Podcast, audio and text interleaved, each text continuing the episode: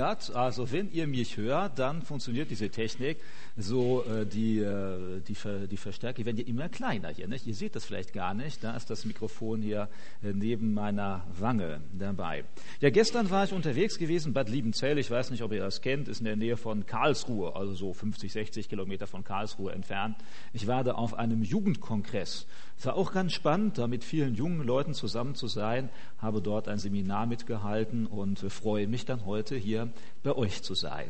Für diejenigen, äh, denen ich gar nichts sage, oder na, ich sage euch ja was, aber die mich nicht kennen, äh, stelle ich mich einfach vor. Mein Name ist Michael Kotsch, das habt ihr gerade schon gehört. Ich wohne nicht weit entfernt von hier in Hornbad Meidenberg bin verheiratet, wir haben drei Kinder. Ich betrachte mich seit knapp über 30 Jahren als Christ. Also so vor etwas über 30 Jahren habe ich für mich eine bewusste Entscheidung getroffen. Ich will Jesus Christus nachfolgen. Ich will ein Leben mit ihm führen. Und äh, das versuche ich seitdem. Und ich habe dann einige Jahre lang studiert, arbeite jetzt seit 1995 an der Bibelschule in Brake als Lehrer und bin nebenher noch engagiert so für einige christliche Zeitschriften, für die ich ab und zu schreibe oder eben dann auch noch in einigen Institutionen. Aber wer das noch näher nachlesen will oder wissen will, der kann ja dann auf mich zukommen. Dann können wir da vielleicht noch austauschen und möglicherweise finden wir dann noch gemeinsame Bekannte. Das ist dann ja immer spannend zu sehen, kennst du den auch und den kenne ich auch und den habe ich da und dort getroffen.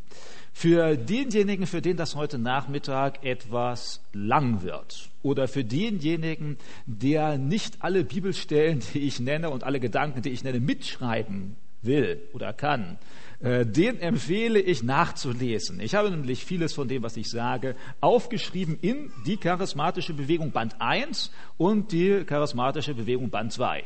In dem ersten Band geht es mehr um die Geschichte der charismatischen Bewegung, um die biblischen Hintergründe der Geistesgaben und dann über die Personen, die in Deutschland und in Nordamerika eine wichtige Rolle spielen der charismatischen Bewegung, auch die Gemeindebewegungen. Im zweiten Band geht es mehr darum, wo sind die spezifischen Besonderheiten der charismatischen Bewegung, lehrmäßig. Das heißt im Bereich der Seelsorge, der Frage der Geistestaufe, der Frage der einzelnen Geistesgaben und so weiter.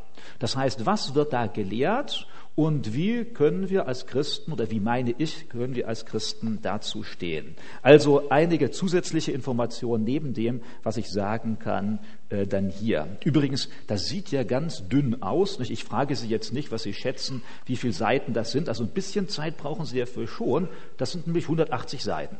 Also von daher, Sie haben da schon ein bisschen zu lesen, äh, um dann die Sachen äh, nachzuvollziehen. Aber für all diejenigen, die auch fleißig lesen wollen, habe ich das dann mit vielen Fußnoten versehen. Ich schaue gerade mal, rund 400 Fußnoten da drin. Äh, jetzt sollen Sie mir nicht auf die Schulter klopfen, können Sie nachher auch noch tun. Das soll mehr, das soll mehr dafür da sein, dass Sie sehen, wenn ich irgendwas behaupte, dann versuche ich das auch zu belegen. Also, wenn ich sage, in der charismatischen Bewegung macht man das so und so, dann erfinde ich das nicht irgendwie, weil ich mir denke, ach, ich stelle mir vor, das könnte so sein, sondern dann habe ich das entweder aus eigener Erfahrung weiß ich das oder es ist so, dass ich das dann an entsprechender Literatur belege. Wenn ich also heute Nachmittag über die charismatische Bewegung spreche, dann tue ich das als jemand, der das nicht nur aus der Entfernung kennt, auch nicht nur aus der Literatur, natürlich habe ich einige Bücher in dem Bereich gelesen, sondern auch aus ganz eigener Erfahrung. Denn ich war über ähm, fast zehn Jahre Mitglied einer charismatischen Gemeinde gewesen äh, in Basel während des Studiums. Äh, das war damals eine wichtige charismatische Gemeinde in Basel, die sich jetzt zwischenzeitlich äh, geteilt hat, wie das halt häufig in Gemeinden der Fall ist, sehr stark missionarisch gewesen ist. Das ist auch einer der Gründe, warum ich dann da hingegangen bin, nachdem ich dorthin gezogen bin. Äh, wir waren als Gemeinde jeden Samstagnachmittag in der Fußgängerzone unterwegs, mit Menschen über den Glauben zu sprechen. Ich weiß nicht, ob Sie sich vorstellen können, ich habe da auch Straßentheater gemacht also so, so gespielt. Ne? Das erste Mal, als meine Frau auf mich aufmerksam geworden ist, also meine jetzige Frau, war, als ich dort auf der Straße einen Betrunkenen gespielt habe. So mit der Rotweinflasche in der Hand und so altes Jackett nicht, von der Heilsarmee gehabt und äh, da eben dann Betrunkenen gespielt. Der hat sich natürlich in dem Theaterstück dann bekehrt, ne? also ist dann Christ geworden. Das ist dann auch, äh, das gehört damit dann dazu. Also insofern Passt gut? Ja, jetzt, aber ihr hört mich trotzdem. Von daher, oh, das geht hier, das geht. Ich glaube, es ist in Ordnung, oder? Nee, das fällt nicht runter. Sonst stecke ich es einfach wieder rein.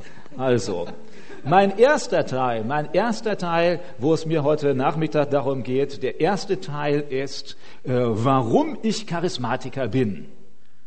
Äh, so möchte ich das einmal überschreiben. Und ich hoffe, dass ihr nach diesem ersten Teil, wenn ich mit euch spreche, dass ihr da äh, genauso auch sagt, wir wollen auch alle Charismatiker sein. Ich stelle sie mal ganz kurz. Ja, gut, ich warte hier einen Moment, damit äh, ich da nicht irgendwo zucke in dem Moment. Oder wenn, wenn der Vortrag vorbei ist, tut ein bisschen weh. Macht auch nichts. Die Hauptsache, es hält jetzt und ihr versteht mich dabei. Also, die erste, äh, der erste Teil ging da, geht darum, warum ich Charismatiker bin und warum ich auch glaube, dass jeder ernsthafte Christ eigentlich gar nicht darum herumkommt, Charismatiker zu sein. Denn der Begriff Charismatik oder Charismatiker oder Charismata, der kommt nämlich im Neuen Testament vor. Daher ist ja diese Namensgebung für diesen Teil, konfessionellen Teil der Christenheit, äh, ist der genommen aus der Bibel. Und wenn ich gleich, gleich vorlese, wo das überall vorkommt und was das alles bedeutet, dann hoffe ich, dass wir alle sagen, ja, ich möchte auch Charismatiker sein. Das, der Begriff Charismata taucht im Neuen Testament gar nicht so sehr viel auf. Deshalb ist es jetzt gar kein Problem, wenn ich nacheinander alle Stellen vorlese, wo im Neuen Testament Charismata vorkommt. Also Charismata übersetzt heißt so viel wie die Gnadengabe, die Gnadengabe Gottes. Also Gott beschenkt uns mit etwas und wenn wir dieses Geschenk annehmen, dann haben wir ein Charismata, dann sind wir Charismatiker weil wir diese Gnadengabe Gottes haben. Und ich werde jetzt alle Stellen im Neuen Testament vorlesen und kurz besprechen, wo der Begriff Charismata vorkommt. Das ist ja die biblische Grundlage, damit wir hinterher uns auch noch weiter über dieses, diesen Bereich unterhalten können.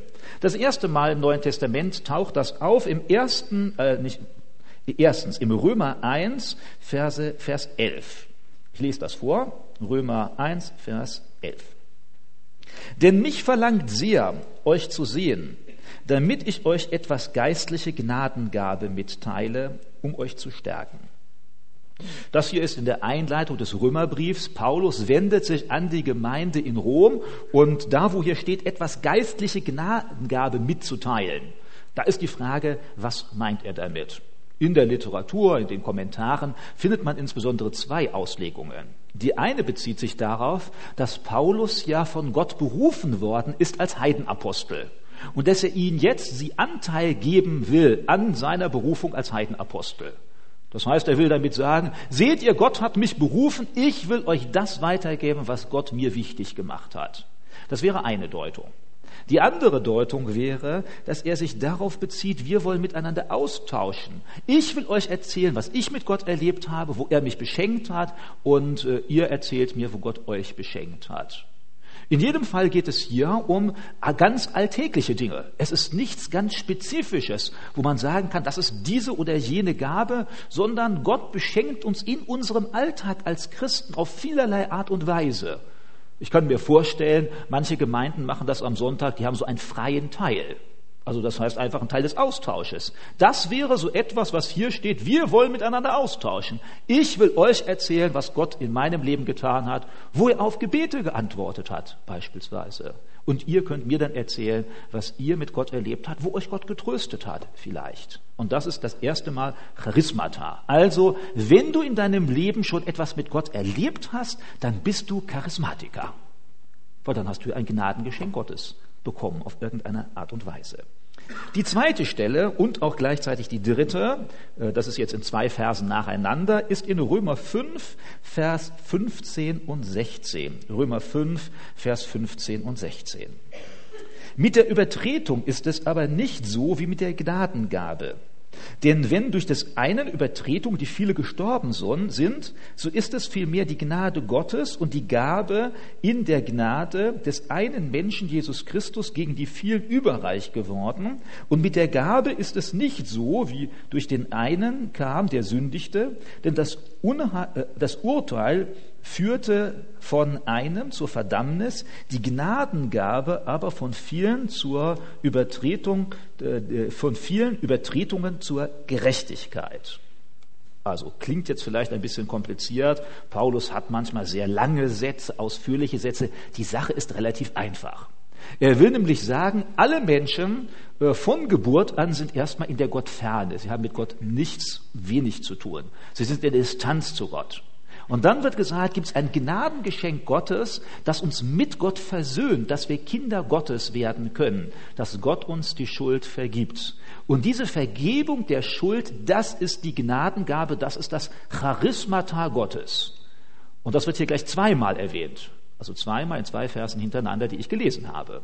Das heißt, wenn du in deinem Leben Vergebung deiner Schuld und Sünde hast, dann bist du Charismatiker weil du eine Gnadengabe Gottes erfahren hast. Und zwar eine immens wichtige. Denn hier steht ja, so wie in Adam alle gesündigt haben, alle deshalb verloren gehen, gerettet, die um Vergebung der Schuld bitten. Und das ist eine Gnadengabe Gottes. Wir haben das ja nicht verdient. Gott hat uns das geschenkt. Dann als nächstes haben wir Römer 6, Vers 23. Denn der Lohn der Sünde ist der Tod, die Gnadengabe Gottes aber ist ewiges Leben in Jesus Christus, unserem Herrn. Also es ging um Austausch, was hast du mit Gott erlebt? Es geht darum, hast du Sündenvergebung in deinem Leben? Und jetzt geht es darum, hast du ewiges Leben? Weißt du, dass du in der Ewigkeit bei Gott sein wirst? Wenn du dir dessen sicher bist, bist du Charismatiker. Denn du weißt, das ewige Leben, was Gott dir versprochen hat, ist sein Geschenk. Das ist eine Gnadengabe Gottes. Römer 12, Vers 6 bis 9, da taucht Charismata wieder auf. Da wir aber verschiedene Gnadengaben haben nach der uns gegebenen Gnade, so lasst uns sie gebrauchen, es sei in Weissagung in Entsprechung zum Glauben, es sei ein Amt im Dienen, es sei der, der lehrt in der Lehre, es sei der, der ermahnt in der Ermahnung, der mitteilt in Einfalt, der vorsteht mit Fleiß, der Barmherzigkeit übt mit Freundlichkeit, die Liebe sei ungeheuchelt. Worum geht es hier? Paulus stellt verschiedene Gemeindeämter vor. Also da gibt es verschiedene Aufgaben in der Gemeinde. Das heißt nicht, dass die alle vollzeitig dafür angestellt sind, aber dass Gott manchen Menschen ausrüstet dafür, diesen Dienst in der Gemeinde besonders tun zu können. Und das, was im Einzelnen hier genannt wird, ist erst einmal Weissagung, entsprechend zum Glauben, das Amt, die, um dem anderen zu dienen, die Lehre, die Ermahnung, das Vorstehen, die Barmherzigkeit und dann die Liebe. Das alles sind Charismata. Das heißt, wenn du in der Gemeinde eine Aufgabe hast, wenn du dich einsetzt, um anderen Menschen den Glauben weiterzugeben oder um sie daran zu begleiten, bist du Charismatiker. Denn wir gehen ja davon aus, dass du diese Aufgabe in der Gemeinde nicht nur hast, weil irgendjemand dich berufen hat, hier als Mensch, sondern weil du das tust für Gott und auch im Geist Gottes tust. Insofern bist du Charismatiker. Dann sind die meisten übrigen Stellen, also euch wird aufgefallen sein, jetzt waren wir beim Römerbrief, da kommen mehrfach Charismatiker vor und dann im ersten Korintherbrief. Das sind die anderen, das andere Buch im Neuen Testament, wo am meisten dieser Begriff vorkommt. Das erste Mal in 1. Korinther 1, Vers 7. 1. Korinther 1, Vers 7. Daher habt ihr an keiner Gnadengabe Mangel, während ihr das Offenbarwerden unseres Herrn Jesus Christus erwartet. In den folgenden Versen spricht Paulus über die Lehre und über die Erkenntnis und so weiter. Hier zählt er erst einmal bloß generell auf und will sagen, was er auch im weiteren Verlauf des ersten Korintherbriefs tut, dass nämlich jeder, der Christ ist, von Gott äh, begabt ist. Jeder von Gott eine Gnadengabe mitgeteilt bekommen hat. 1. Korinther 7, Vers 7. Ich wünsche aber, dass alle Menschen wären wie ich, doch jeder hat seine eigene Gnadengabe von Gott. Der eine so, der andere so. Wenn wir jetzt den Kontext lesen, dann merken wir sofort, hier geht es um Ehe. Das wird ja nicht gleich deutlich, wenn man nur den Abschnitt liest, den ich lese. Da sagt er nämlich, ich wünschte, es wären alle wie ich, sagt Paulus, ehelos. Weil dann kann man dem Herrn noch besser dienen. Das heißt, alle die, die noch nicht verheiratet sind, ihr seid Charismatiker. Ihr habt die, noch, noch habt ihr dann die Gabe der Ehelosigkeit. Noch. Kann sich ja ändern. Übrigens sagt er dann im weiteren Verlauf, auch die, die verheiratet sind, sind auch Charismatiker. weil nämlich auch die Ehe eine Gnadengabe Gottes ist. Also wenn ihr verheiratet seid, seid dankbar, euer Ehepartner ist ein Geschenk Gottes an euch. Auch wenn ihr das vielleicht nicht immer so empfindet. Und manches Mal denkt, das kann ja auch mühsam werden an manchen Stellen. Manchmal möchte man vielleicht das Geschenk sogar noch zurückgeben oder so, nicht? Nein, das ist ein Geschenk mit allem Schönen und mit allem, was da auch mal herausfordernd sein kann. Also auch Ehe ist Gnadengabe Gottes. Du bist Charismatiker, wenn du verheiratet bist und erkennst, dass dein Ehepartner nicht Zufall ist, sondern ein Geschenk Gottes. 1. Korinther 12, Vers 4. Es gibt aber Verschiedenheit von Gnadengaben, aber es ist derselbe Geist. In den folgenden Versen zählt Paulus dann einige auf von den Charismata. Gemeindeämter, Worte der Weisheit, Worte der Erkenntnis, Glaube, Heilung, Wundertaten, Prophetie, Geisterunterscheidung, Zungenrede, Auslegung der Glossolalie und so weiter. 1. Korinther 12, Vers 9. Einem anderen aber Glauben in demselben Geist, einem anderen Gnadengaben der Heilung, einem anderen in demselben Geist und so weiter. 1. Korinther 12, Vers 28.